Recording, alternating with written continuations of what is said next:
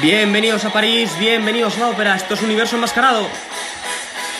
El podcast para locos de la gran pantalla en el que repasaremos y descubriremos los grandes títulos del séptimo arte.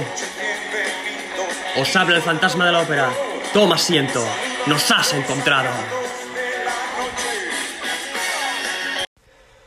¿Qué tal? Muy buenas, quinto episodio de la temporada dedicado a una joya del Olimpo de nuestro cine, una película imprescindible de la serie negra española, un reparto excelso con una Mara Berni cautivadora, devotos de la Dama de Brunate, Jorge Mistral, Marisa de Leza, Vicente Parra y don Carlos Casaravilla, entre otros.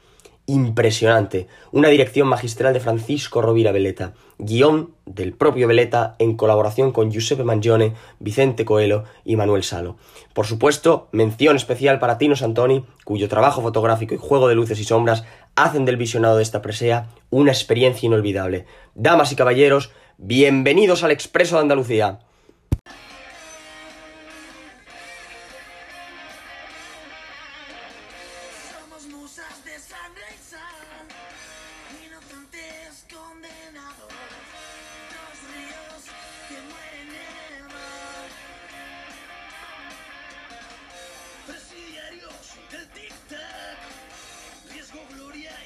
Y gasolina.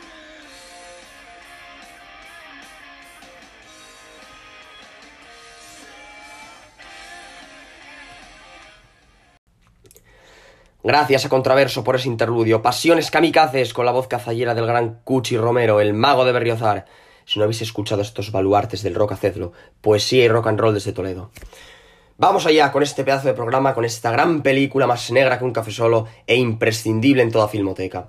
Brevemente hago un resumen de la trama. Un deportista retirado que interpreta Jorge Mistral, un estudiante de Derecho encarnado por Vicente Parra y un ladronzuelo de tres al cuarto apodado El Rubio y al que da vida Ignacio Bálsamo organizan el robo de un paquete de joyas que transporta el Expreso de Andalucía. La historia está basada en hechos reales, concretamente en el asalto al vagón del correo en el año 1924. Aquí Veleta lo que hace es adaptarlo al tiempo en el que se filma esta película, que son los años 50, justamente 1956. El atraco real, como sabéis, resultó ser una chapuza, puesto que uno de los ladrones no puso el narcótico en el licor con el que iban a dormir a los empleados y dejaron todo tipo de pistas. Además, fue un suceso que conmocionó al país, tras enterarse que dicho atraco tuvo lugar los asesinatos de dos empleados de correos, uno de los ladrones se quitó la vida y a otros tres les montaron un consejo de guerra que además llevó aparejada la ejecución inmediata. Bien, hecho este apunte histórico, para ponernos en antecedentes, centrémonos en lo puramente cinematográfico. Lo interesante en la cinta es el planteamiento del robo, porque no se enfoca en el cómo se hizo, sino en el ambiente y en las circunstancias de los personajes.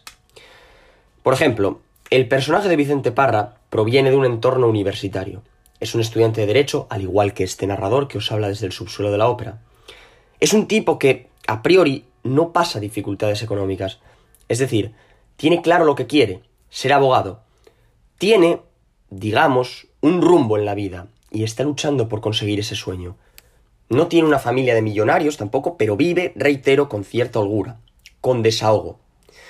Lo que ocurre es que debido a las malas compañías que frecuenta, pues bueno, no puede evitar formar parte de este plan, que para él es toda una aventura, ya que hasta ese momento su mundo eran los manuales y las leyes. Por tanto, el ser partícipe de algo tan grande le supone un aliciente y una inyección de adrenalina. Quizá no es consciente, al menos en un principio, de la magnitud o gravedad del asunto, pero eso hay que verlo y constatarlo a medida que avanza el metraje. El siguiente personaje es el, que da, al que da vida Jorge Mistral, que lo borda, por cierto, un deportista retirado, un exjugador de frontón venido a menos, caído en desgracia y que está desesperado en el fondo por ganar dinero, sea de la forma que sea. Está desesperado por ganar dinero y poder vivir. Es un tipo que malvive. Está todo el día en la calle, es ambicioso, cruel, decidido, pero también tiene una ética. Quiero decir que es un tío que a pesar de obrar de la forma que obra y estar convencido mmm, en todo momento para llevar a cabo la ejecución de este robo que, repito, son sus circunstancias las que lo han llevado a tomar esa decisión, a pesar de eso es capaz de hacer el bien. Ya lo veréis en la película si es que no lo habéis hecho ya.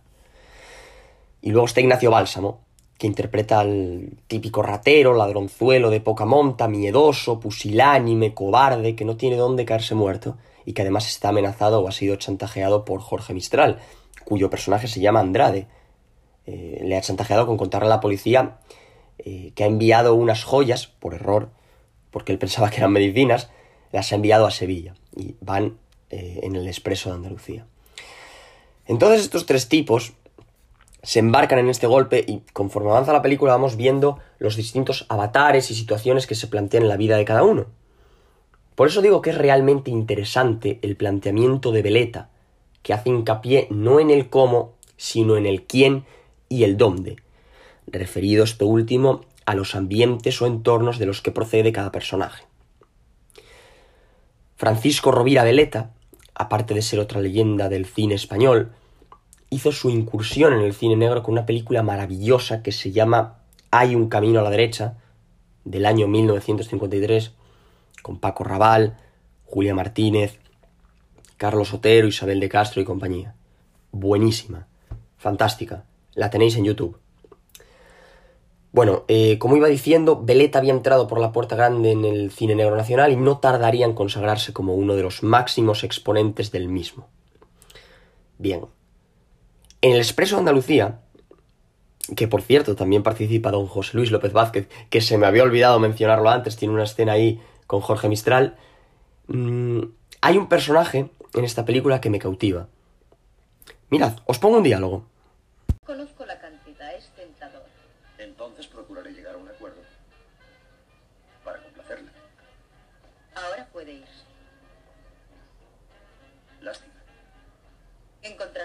En su automóvil. Qué suerte tiene ese hombre. No exagere. Si yo lo hubiera conocido antes, no habría dejado que se me adelantase. Acostumbro a ser yo quien escoge. Acostumbro a ser yo quien escoge.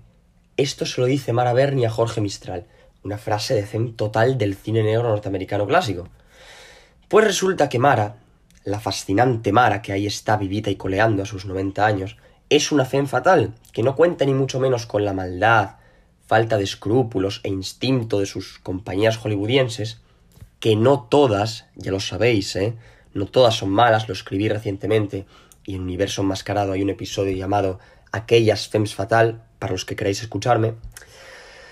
A pesar de lo anterior, lo que es innegable es la sensualidad que desprende, y su poder de seducción.